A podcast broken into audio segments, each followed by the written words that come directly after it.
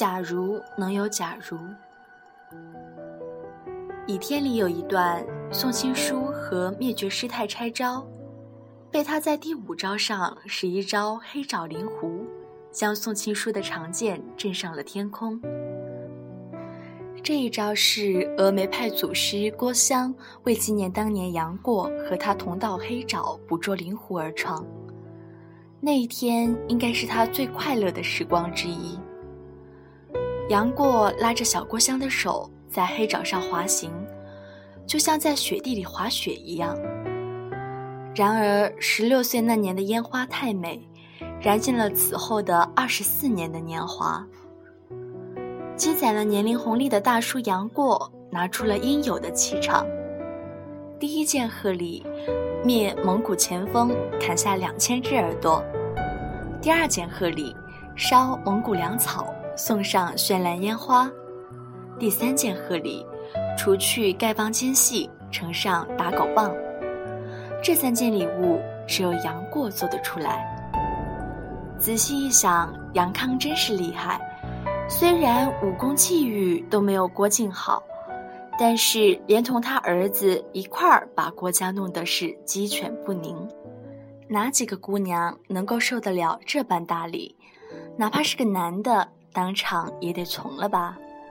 从此，小郭襄情根深重。在蒙古青云营中，小郭襄有段独白，碎碎念道：“可惜我迟生了二十年，倘若妈妈先生我，再生姐姐。”我学会了师傅的龙象般若功和无上瑜伽密乘，在全真教道观外住了下来，自成大罗女。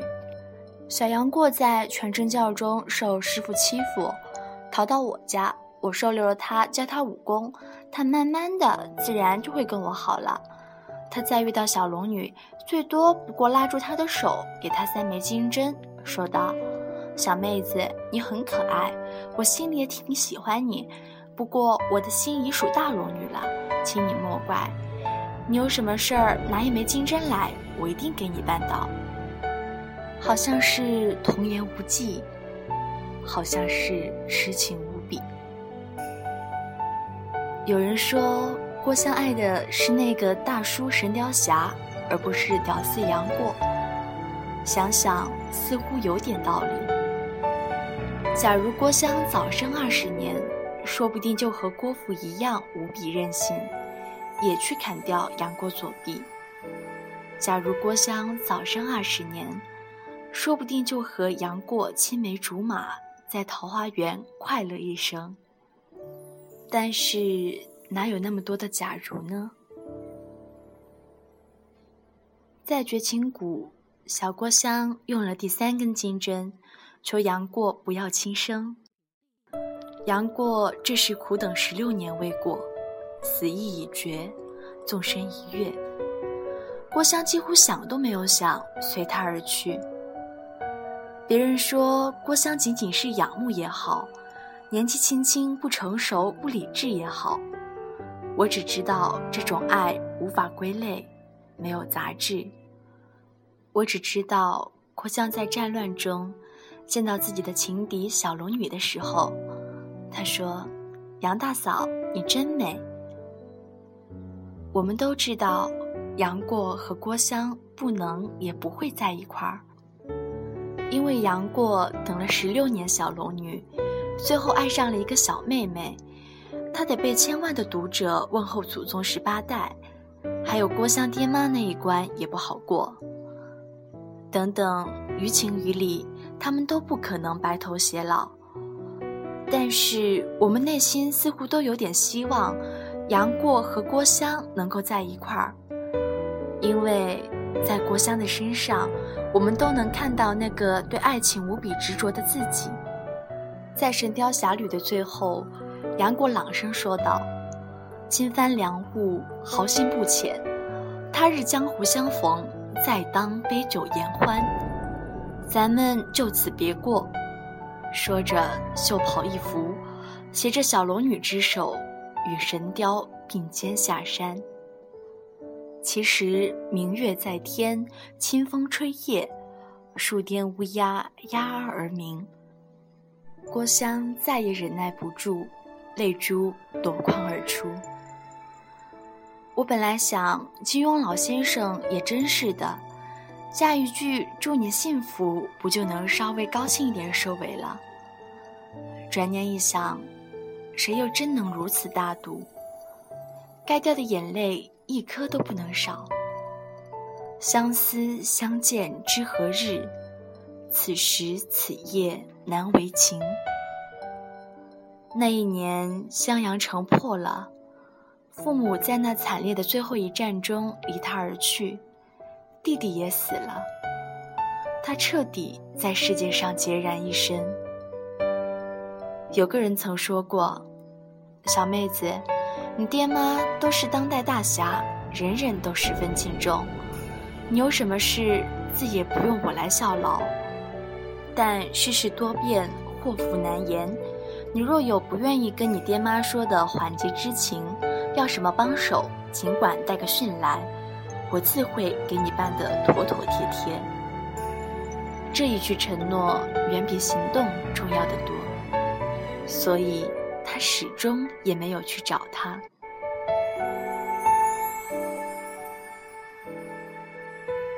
终南山古木长壁。万花坳，花落无声；绝情谷，空山寂寂。枫林渡，明月明明。终南山在陕西，枫林渡在山西，万花坳宜在山西，绝情谷在湖北。郭襄开始了浪迹天涯，在二十四年里去了无数次以上的四个地方。此间辗转反侧，不能忘怀。小东邪郭襄也不负“邪”这个字儿。想当年，东邪黄岛主带着小黄蓉也不容易，一把屎一把尿的拉扯大。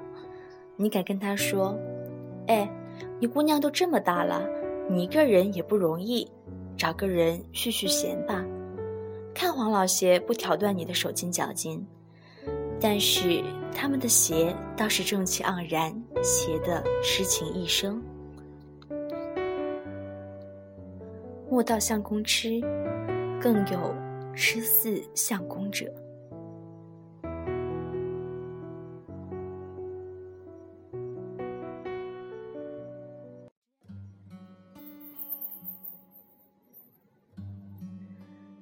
这世上，假如没有辜负就好了。我喜欢你，而你也喜欢我。四十岁那年，他在峨眉山底下遇到一个说书人。他说起一个很老的故事：有两条鱼生活在大海里，某日被海水冲到一个浅浅的水沟，只能相互把自己嘴里的泡沫喂到对方嘴里。这样才能生存，这叫相濡以沫。海水最终要漫上来，两条鱼即将分别，最终要回到属于自己的天地，不去打扰彼此。这叫相忘于江湖。郭襄听完大笑而去，听完痛哭一场。峨眉山上，白云朵朵，烟熏雾绕。君应有语，渺万果层云。千山暮雪，知影向谁去？二十四年，少女的容颜已老，青丝也已经熬成白发。古佛青灯的岁月，从那一刻开始。在倚天里，轻描淡写的一句：“于连州道，恩师与郭女侠在少室山下分手之后，此后再没见过面。”恩师说，郭女侠心中念念不忘于一个人，那便是在襄阳城外飞石击死蒙古大汉的神雕大侠杨过。郭女侠走遍天下，找不到杨大侠，在四十岁那年忽然大彻大悟，便出家为尼，后来开创了峨眉一派。杨过给他开了个好头，等了小龙女十六年。郭襄则用了二十四年，大彻大悟，念念不忘。但是二十四年都找不到，真的找不到吗？我觉得应该是那句“相见不如怀念”吧。金庸里大情大悲的桥段很多，若论最微妙、最隐晦，同时也最让人感慨的，莫过于《倚天》第二十七章，灭绝师太告诉张无忌，郭襄祖师的徒儿叫做风铃师太，初读不以为意。再思之，如有牛毛细针刺入心中，隐隐小痛，却移不走，抚不平。郭襄此生以萧豹为，按道理已经是大彻大悟，不该有世俗之恋。我想了好久才明白，原来大彻大悟不是将一切抛诸脑后。而是能够拿得起，放得下，拿捏自如，举重若轻。我忽然想到赵敏在张无忌婚礼上说的那句：“我偏要勉强。”我想，郭襄也是这般倔强的一个女孩，用自己的一生去爱了不可能相爱的一个人。所谓勉强，该是。勉而不强，不是所有的爱恋都要以恋爱收场。枫林渡口初相遇，一见杨过误终身，大概如此。郭襄虽然单恋，虽然终身不嫁，但依然是幸福的，因为世上有种幸福，不是有人把你捧在手心爱你。而是，有人值得你全心全意的去爱。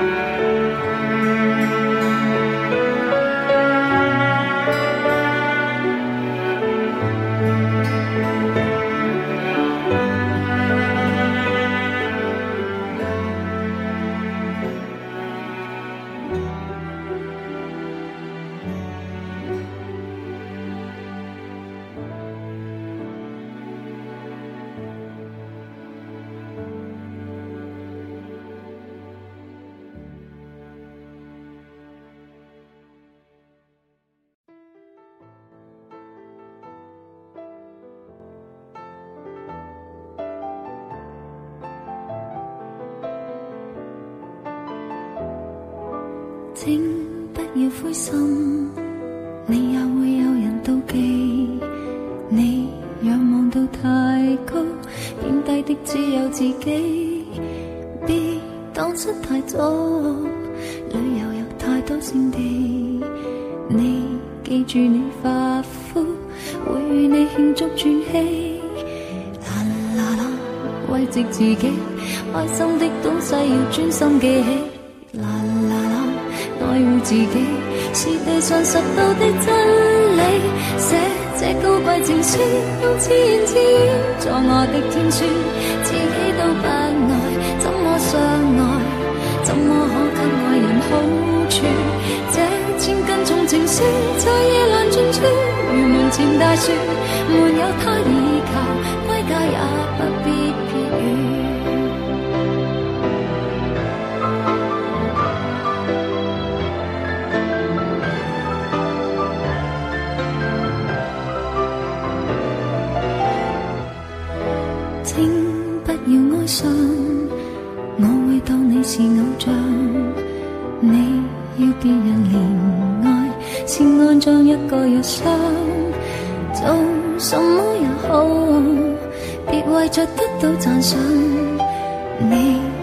要强壮到底，再去替对方设想。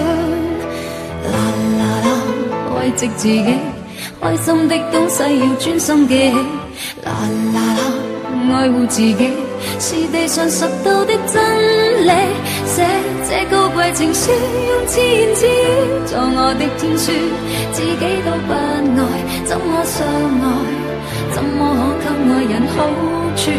这千斤重情书在夜阑尽处，如门前大树，没有他倚靠，归家也不必避雨。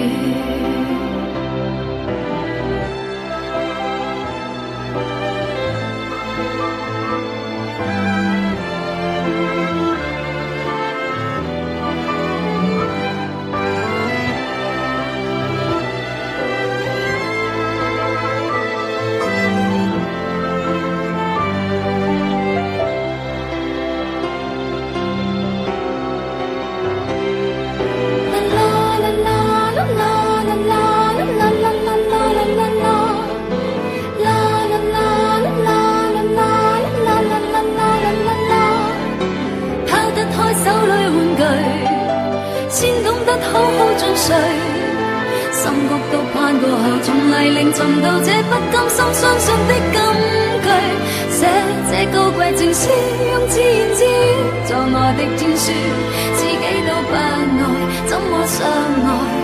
怎么可给爱人好处？这千斤重情书在夜阑尽处，如门前大树，它不可以靠，哀家也不必避雨。要给我写。这高贵情书，用自言自语做我的天书，自己都不爱，怎么相爱？怎么可给爱？人好处？凭着我这千斤重情书，在夜阑尽处，如门前大树，没有他倚靠，归家也不必。